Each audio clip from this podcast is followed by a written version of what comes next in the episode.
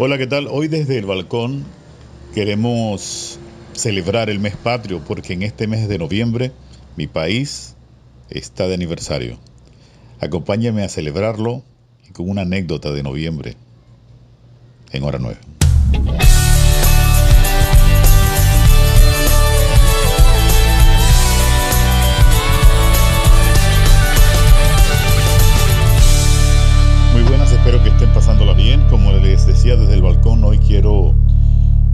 Celebrar a mi país, ya que entramos al mes de aniversario de nuestra patria, un año más como república, pero también quiero celebrar el aniversario de el lugar donde nació o se desarrolló más bien el talento que, que Dios nos ha dado. Y es una estación de radio estación de radio que en este mes de noviembre está cumpliendo 45 años. Todo el talento que hemos eh, desarrollado en toda nuestra vida en los medios de comunicación, pues se dio gracias primero a Dios y de la oportunidad que nos dio esta estación de radio. Mi sugerente, propietario, el profesor José Amora. Recuerdo yo que para los años del 86, que todavía era menor de edad, mis primeros pininos en radio se dio pidiendo la oportunidad al profesor Mora para poder por lo menos ver cómo era la operación.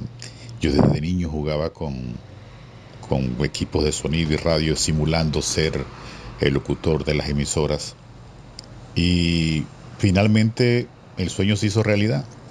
Cuando un noviembre del año 86 eh, nos dieron la oportunidad de empezar a trabajar, o por lo menos colaborar, eh, poniendo música. Y recuerdo que en el, ya en el año 88, 89, ya el profesor nos dio la oportunidad de hablar, siendo aún menores de edad. Recuerdo que solamente eran los domingos, domingos en la tarde, un par de horas.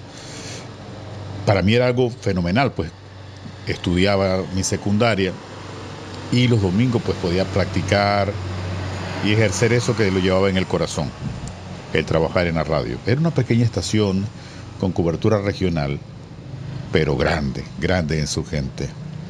Recuerdo la primera vez que, que hablé, que me dieron la oportunidad después de algún tiempito, dos meses de estar de operador. Nos dio la oportunidad el profesor Mora de poder hablar al aire. Y recuerdo que aún con temor, yo le pregunté que si llamaban de medios de comunicación del gobierno, porque vale la pena resaltar que en aquel entonces vivíamos en una dictadura. Estábamos en esos momentos tensos de la dictadura militar. Y no sea que molestaran pues, por esto. Y recuerdo que él me dijo, dile que yo te autoricé, que yo me hago responsable. Eso fue como una patente una patente de corso para desatarme yo hablando en radio.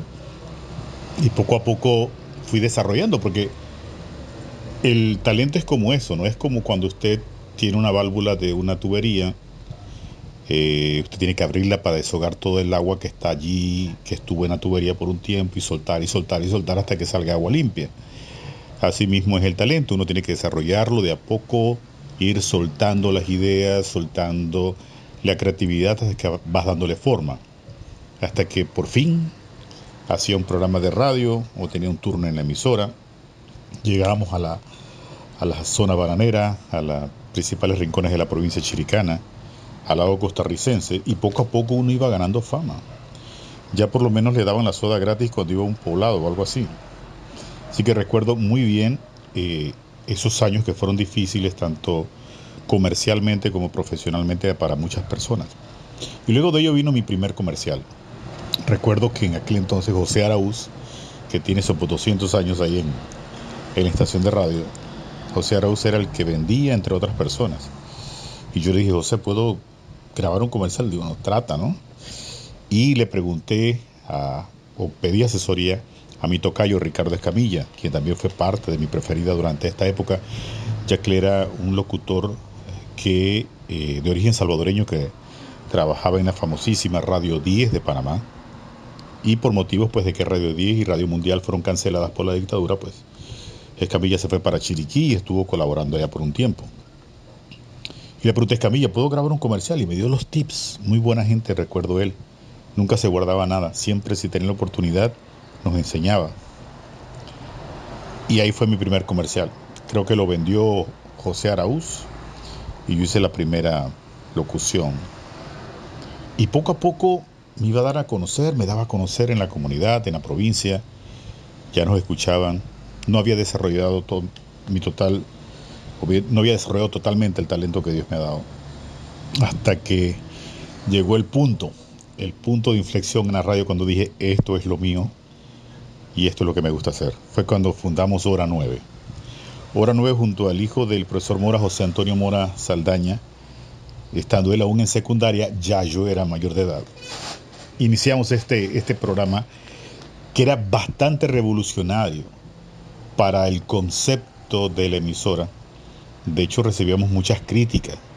Y de eso que no estaba Bad Bunny en su en aquel momento, o estos reggaetoneros que son muy vulgares, que a pesar que no era un programa de malas palabras, no era un programa vulgar, ni siquiera de, este tipo de música pesadita en cuanto al, a la letra, pues no, estaban acostumbrados a escuchar un poco de broma, de relajo en la radio. Todo era muy formal, como, como siempre lo había sido, ¿no? rompimos un poquito ese esquema y nos hizo, nos hizo más aún conocidos en, la provincia. También participamos en noticieros junto con mi gran amigo Arexio Santos quien es parte también de la emisora en el, ámbito de las noticias. Arexio empezó en el inicio de los 90, cuando culminaba su carrera de periodismo, y hicimos una buena dupleta. Cuando en la emisora sindical iniciamos un programa de nombre Enfoque Baruense. En mi vida me imaginé yo leyendo noticias, ¿no? Y anécdotas que nos han pasado en esos noticieros hasta que entré en la política. No pasó por mi mente entrar a la política, me llamaron porque como era conocido, pero eh, desafortunadamente pues tuve que mudarme a Ciudad de Panamá pues y abandonar un poco los medios por ese entonces, ¿no? No, no volví más a, a mi preferida, solo que una u otra colaboración, pero esta estación de radio la llevo en el corazón, porque fue donde inicié, donde se me dio la oportunidad, y por ello es que yo he estado pensando y desarrollando en mi mente un proyecto que le quiero llamar Quiero Ser, que es un proyecto de poder traer jóvenes del interior de estas escuelas no más recónditos para que vean diferentes profesiones, sientan las diferentes profesiones y saber si tienen ese deseo de hacerlo. Traernos un grupo de 20, 30 muchachos de primer ciclo a una construcción de edificios aquí en Ciudad de Panamá, o llevarlos a los puertos, llevarlos al canal de Panamá, llevarlos a la industria eh, aérea, turística, eh, de ingeniería, en fin, para que ellos digan, esto me gusta, yo quiero hacer esto, pero si no tienen la oportunidad de ver cómo es esto, si ver cómo es la sala de, de atención donde operan los cirujanos, eh, cómo operan estas grandes grúas pórticas en los, puertos de contenedores, pues nunca van a saber si tienen talento para ello, si les llama la atención. Y, bueno, es parte del proyecto, pues, y basado, basado en, en esa oportunidad. Yo siempre digo que la gente no tiene idea de cuánto siembra cuando ayuda al prójimo. Y aquella persona, aquel profesor, dueño de esa estación, pues dónde está llegando su, su buena voluntad de cooperar, colaborar o darme la oportunidad que provoca que otros también demos la mano a nuestros hermanos.